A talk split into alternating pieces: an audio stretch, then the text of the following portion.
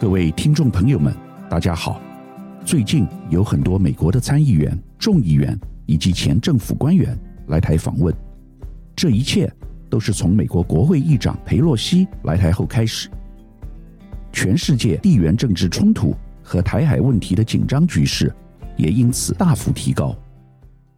在此同时，美国正积极筹组 Chip Four 晶片大联盟，联合美、台、日、韩四个国家和中国大陆对抗，造成全球半导体产业格局重新洗牌。这些都是值得重视的重大趋势，而且彼此之间有高度关联性。因此，本周我想从半导体这个角度来和大家谈谈全球地缘政治发展以及台湾在其中所扮演的关键角色和地位。首先，我要和大家讲一个小故事。两周前，我应邀前往参加一个闭门座谈会，背景是一个美国著名的智库来台访问考察，和台湾政府及许多产业界、学界人士互相交流。我参加的那一场和半导体产业有关，虽然我本身并非半导体业者，但是以银行家的角度分享相关的看法。美国代表团代表开宗明义地讲，他们这次来台的目的之一，就是要了解供应链，特别是半导体供应链中断 （disruption） 所可能造成的影响，研究美国如何应对，同时了解中国大陆在半导体领域发展的近况。请注意，美方特别用了“中断 ”（disruption） 这个字眼，而且不断地提及半导体供应链。怎么会中断呢？通常是两个原因。第一是供给不足，供需极度不平衡，这正是去年至今全球所面临的状况，特别在汽车晶片领域。影响所及，美国与欧洲好几家汽车大厂不得不暂时停产，甚至造成工人失业。而第二个原因是，万一台湾发生战争，将导致台积电以及半导体产业停止供应。其中特别引起我注意的讨论是，美方询问在最坏可能的情况下，台湾的应变计划，也就是有没有撤退的准备，特别是台积电。美方代表提到一个情境，他说：“假如战争发生，美国提供一百个名额，请台积电的重要核心干部搬到美国去。”请问这一百个人会决定是接受美方的 offer 去美国，还是会留在台湾？当年国共战争的时候，老蒋最大的成就之一是把大陆故宫五千年的宝物大部分搬到台湾来，才有今天台湾故宫举世无双的收藏。最近小英政府也有相关的计划，研究万一战争发生，要如何处理故宫价值连城的收藏。但站在美国人的角度，故宫的历史文物没有价值。今天最有价值的东西是台积电的人和技术，所以一定要留住他们。这也是为何张忠谋先生说，台积电是中美地缘政治家必争之地。我不知道你怎么想，但我们从这个例子可以看得出来，美国人是很现实，也是很自私的。台湾假如受到战争的摧残，可能被夷为平地，但美国最关心的不是台湾的人民、台湾的土地、台湾的安危，他唯一在乎的就是半导体，希望不要落入老共的手中。事实上，类似的事情老美已经在做了。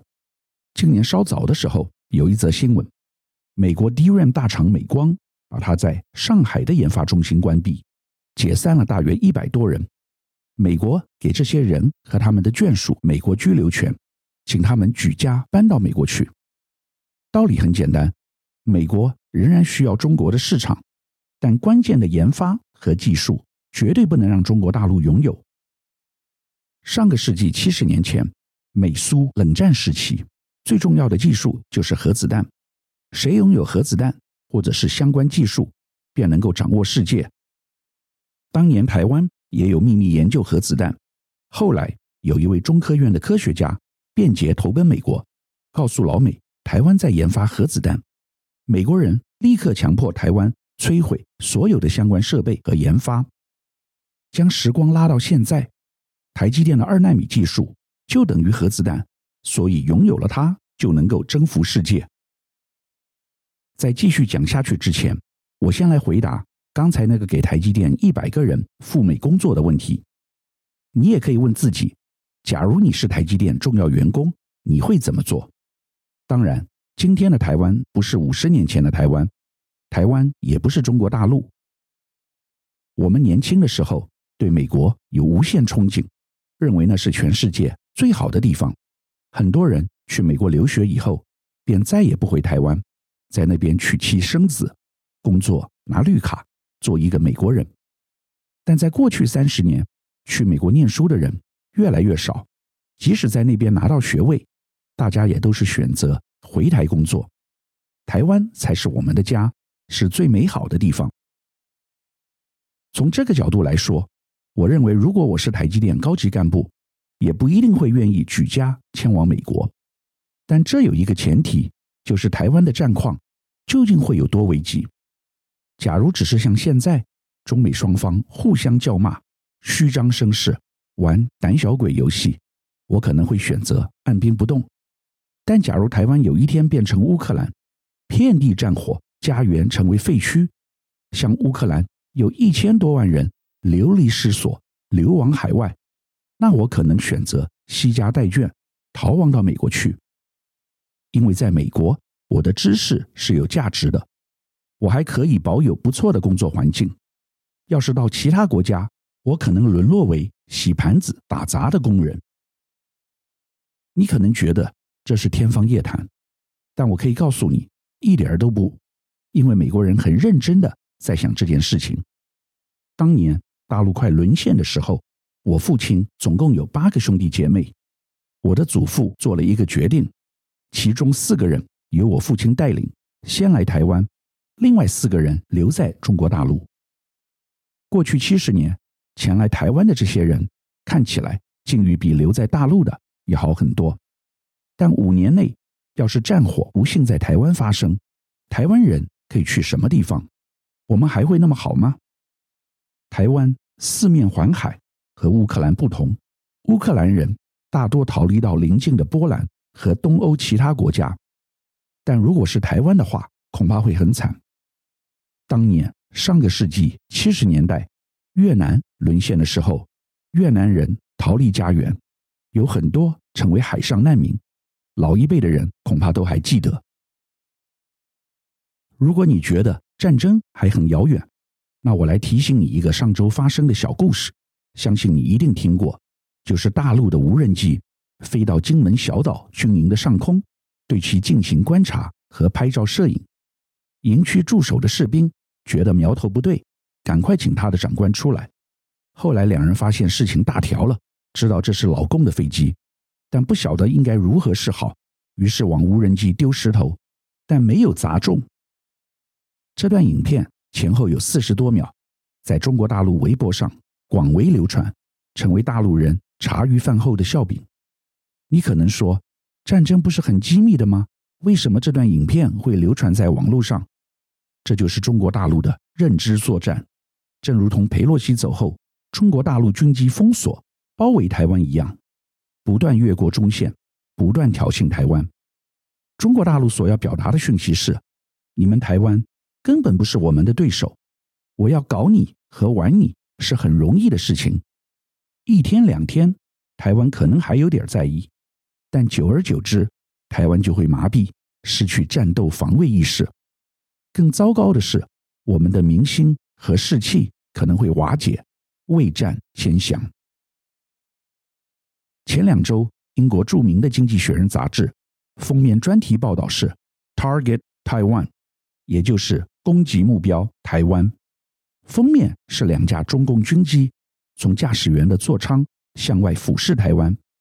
这份报道只是近期国外众多媒体报道台海危机的其中一则而已，但我可以很确定的说。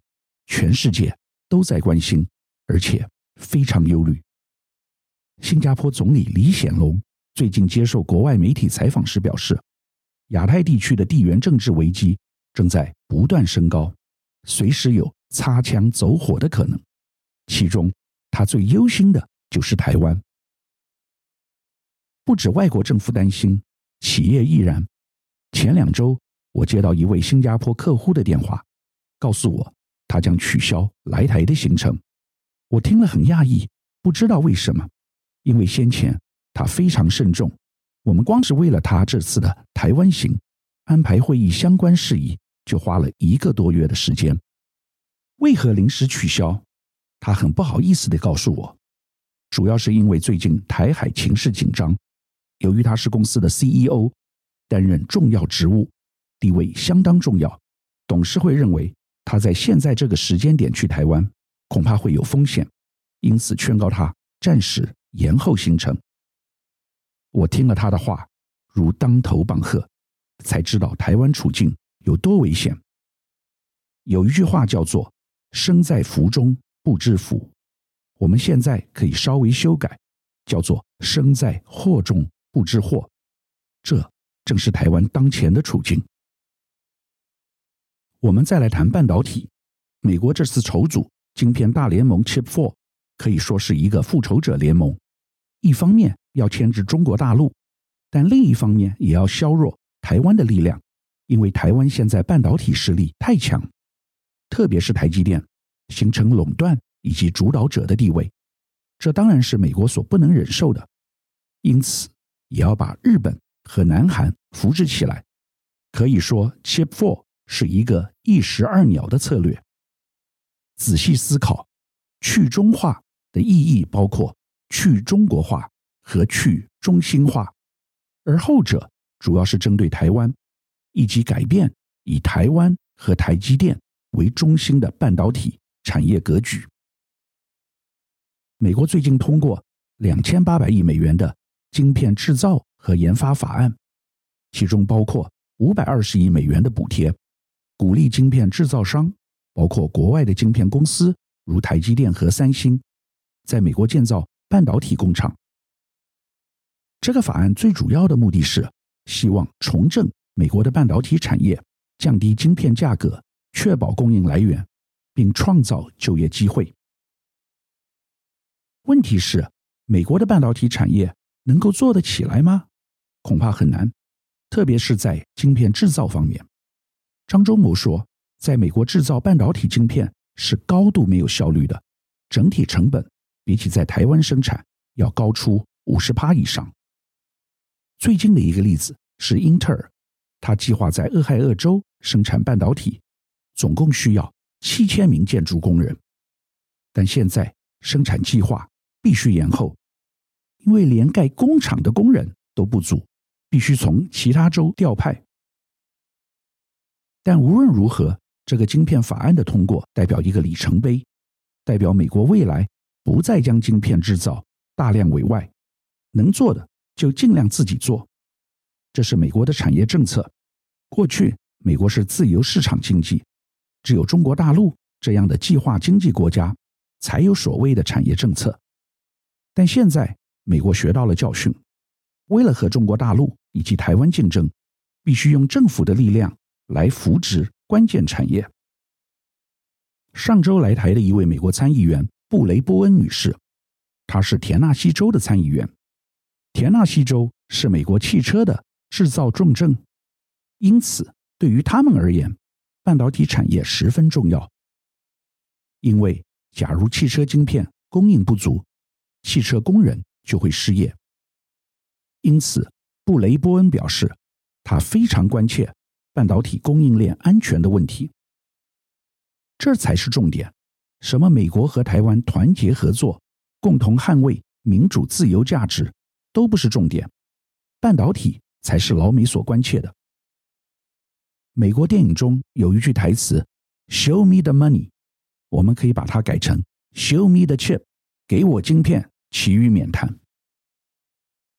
如果要了解美台之间，对于晶片的复杂地缘政治议题，我觉得最有参考价值的是在佩洛西访台前夕，台积电董事长刘德音接受美国 CNN 主持人扎卡利亚 Fari Zakaria 的专访，内容非常精辟。我建议每一个关心这个议题的人都应该仔细研读。刘德英董事长表示，战争没有赢家，每个人都是输家。半导体产业对于台湾经济而言，当然是十分关键的产业。然而，一旦台海发生战争，晶片反而不是需要关注的部分，因为全世界所有的秩序都被打乱了，地缘政治的版图将会被全面改变。他讲的完全正确，就像俄国侵略乌克兰，全世界所有的版图都改变了。从经济的立场，这会影响全世界的油气和粮食供给，但那是结果。重点是整个世界完全被颠覆了，形成西方民主国家和共产集权国家的两极对抗。从这个观点来看，美国人的观念非常狭隘，就只在乎半导体。但换一个角度，半导体比油气和粮食更重要。这就和当年的核子弹一样，乌克兰战争只是造成全球油价和粮价上涨，但晶片是决定美中胜负的关键。谁取得了晶片，谁就是全世界的主宰者。美国现在之所以还能压制中国大陆，是因为半导体。由于不卖高端晶片给华为，所以把华为给打得抬不起头来，手机市场占有率从全球第二名掉到第八名。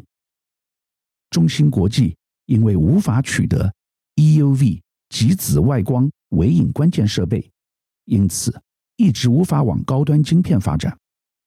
但假如半导体关键技术和台积电落入中共手中，那整个局面会完全被扭转。当被问到中国控制台积电的影响时，刘董事长非常有智慧的答复，他说。没有人可以透过武力控制台积电，因为这会让台积电陷入一个无法营运的状态。因为像台积电这样一个复杂的晶圆厂，是在与外在世界有及时的连接，才得以维持营运。包括与欧洲、日本、美国等国家合作，从材料、化学品到设备品供应等，透过许多人的努力，才让台积电晶圆厂能够营运。所以，若是用武力拿下台积电，也无法继续营运下去。刘德英这段话的意思是告诉中国大陆，台积电不是那么简单就能成功的。但坦白说，对于中国大陆而言，这并无法阻止其统一台湾的决心。就算台积电被摧毁，老共可能也还是要拿回台湾。台积电的存续，其实对美国而言，更为重要，因为诚如刚才所分析，台积电可以协助中国大陆的科技形成跨时代的跳跃，缩短与美国的差距。所以，当台海战况真正紧急时，希望摧毁台积电的更有可能是美国人，宁可玉石俱焚，也不能让台积电落到中共手中。这是为何今年年初时，美国陆军战争学院曾经提出一份报告。建议台积电要有自毁机制，以及为何上周我和美国人开的那场会议中，他们又更进一步的提议把台积电的人才带到美国去。因为如此一来，即使在台湾的台积电被摧毁，美国仍然有能力能够重启炉灶。接下来我要讲两个关于日韩的新闻。第一个是日本将于今年年底前。与美国合作开设一座次世代二纳米晶片研发中心，这是两国致力建构安全晶片供应链的一环，以减少对台湾半导体产业的依赖。该中心计划最早于二零二五年开始量产。至于南韩，除了迟迟不愿表态加入美国 Chip Four 大联盟以外，最近总理特赦三星副董事长李在镕。李在镕之前。因为贿赂前总统朴槿惠，被判刑三十个月。虽然获得假释，但五年内无法管理三星。这是三星在过去两年落后台积电越来越远的关键，因为无法推动大型投资。而现在这个限制移除了，三星将急起直追。本周我们探讨现在全球半导体产业的最新变化，从美国、日本、南韩一系列动作，说明半导体才是地缘政治的核心议题。台湾在裴洛西离台后，情况越来越危险，战争一触即发。但美国最关切的，其实就是半导体和台积电。台湾下一步应该怎么做，值得每个人深思。以上是本周我为您分享的趋势，感谢收听奇缘野语。如果喜欢我的分享，希望大家能够订阅、下载，以后直接收听我们的节目。另外，如果您想要留言与我分享您的心得，或是想要听什么样的新闻分析，欢迎到我们的脸书智门 Smart Gay 留言，或是私讯给我。欢迎大家推荐给你的亲朋好友们，邀请大家一起收听。那我们下集再见喽，拜拜。